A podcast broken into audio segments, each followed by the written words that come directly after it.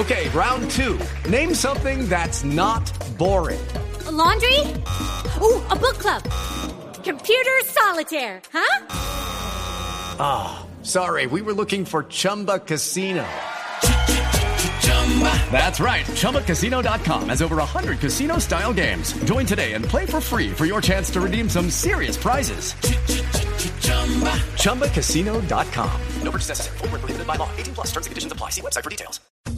Bueno, aquí hemos hablado todo el tiempo de las nuevas tecnologías. En eso pensábamos que trabajaba Troskiller, pero no. Cuando nos engañó. En eso trabaja Hernando. Usted, usted es el único engañado, en realidad.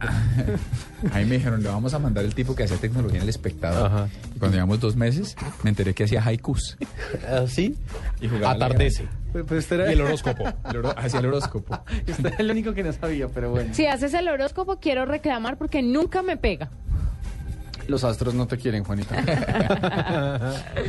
De cualquier forma, la DW Academy y la Universidad del Norte de Barranquilla están haciendo una nueva versión del premio Investiga, que lo que trata de hacer Hernando es premiar a los periodistas que buscan contar historias a través de unas narrativas digitales y por lo general desde una desde una- las historias de una comunidad.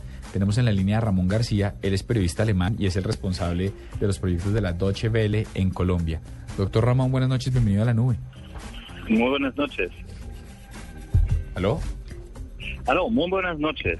¿Me Bueno, que- Ramón, cuéntanos, bueno, lo primero es, eh, qué buena idea este premio.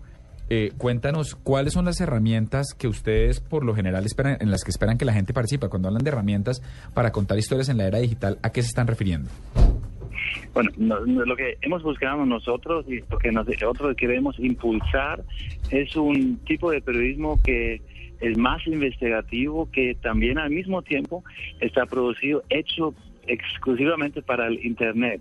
Y eso de una manera eh, transmedial, multimedial, porque creemos que ese tipo de periodismo todavía no existe, en, bueno, existe, pero no tanto.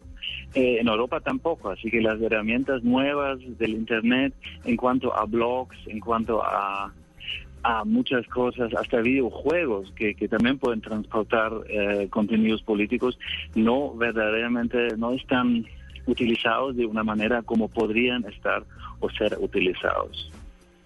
Eh, mm, Ramón, ¿piensan entonces ustedes abrir una convocatoria para que la gente presente estos trabajos? Sí, eso. Y hoy eh, fue el jurado y ya tenemos dos ganadores, o mejor dicho, Ah, dos qué bien. Sí, entonces eh, lo que eh, la convocatoria fue para todo el país. Entonces, eh, así que fue para, bueno, para todo el país y hemos tenido bastante eh, trabajos muy, muy interesantes y que verdaderamente han intentado hacer algo, algo nuevo, algo diferente. Muchas veces no eran lo- los mejores trabajos, sinceramente no eran los trabajos de los medios grandes, sino de de jóvenes, de estu- hasta estudiantes que han intentado de inventar cosas nuevas, que querían investigar un tema especial, temas conflictivos, temas que han realizado, por ejemplo, en el Cauca, donde está, donde está, no sabemos todos, una, una región muy conflictiva, eh, seguimientos de noticias de la tragedia, de las inundaciones en el sur de Atlántico, muchas cosas. Y eso nos ha gustado bastante porque hemos visto que hay un espíritu que, que muchas veces en los medios grandes no existe. Ramón, eh, los ganadores, que, los ganadores que, por, por qué trabajo fueron, fueron premiados? Eh, usted dice que muchas veces no son de medios grandes, que incluso a veces son estudiantes, pero ¿cómo fu- ¿cuál fue el aprovechamiento, uno, de, de- de la tecnología específicamente? Y dos, eh, ¿cuál era la historia que estaban tratando de contar los ganadores?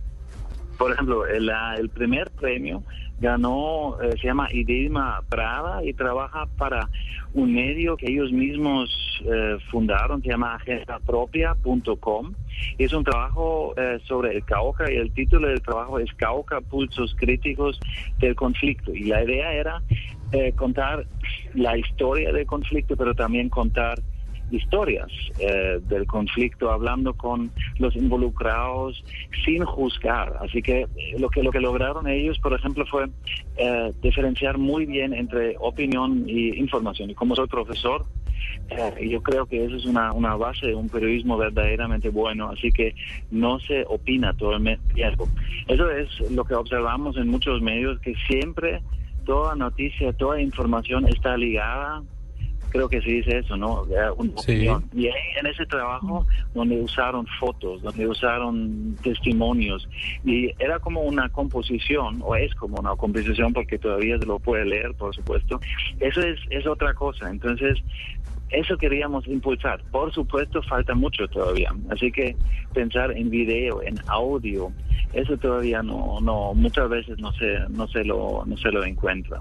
Pero ese premio será importante y eh, para Irma ya, ya hemos tenido contacto, como hoy fue el jurado, y ella va a viajar a Alemania y al Global Media Forum en junio, ahí se va a discutir precisamente ese tema. Bueno, doctor Ramón, pues muchas gracias por haber estado con nosotros aquí en la nube. La mejor de las suertes con este premio. Y el próximo año hagámosle ruido para que la gente se inscriba aquí en la nube. y tal vez ustedes también. Así que hay muchas posibilidades.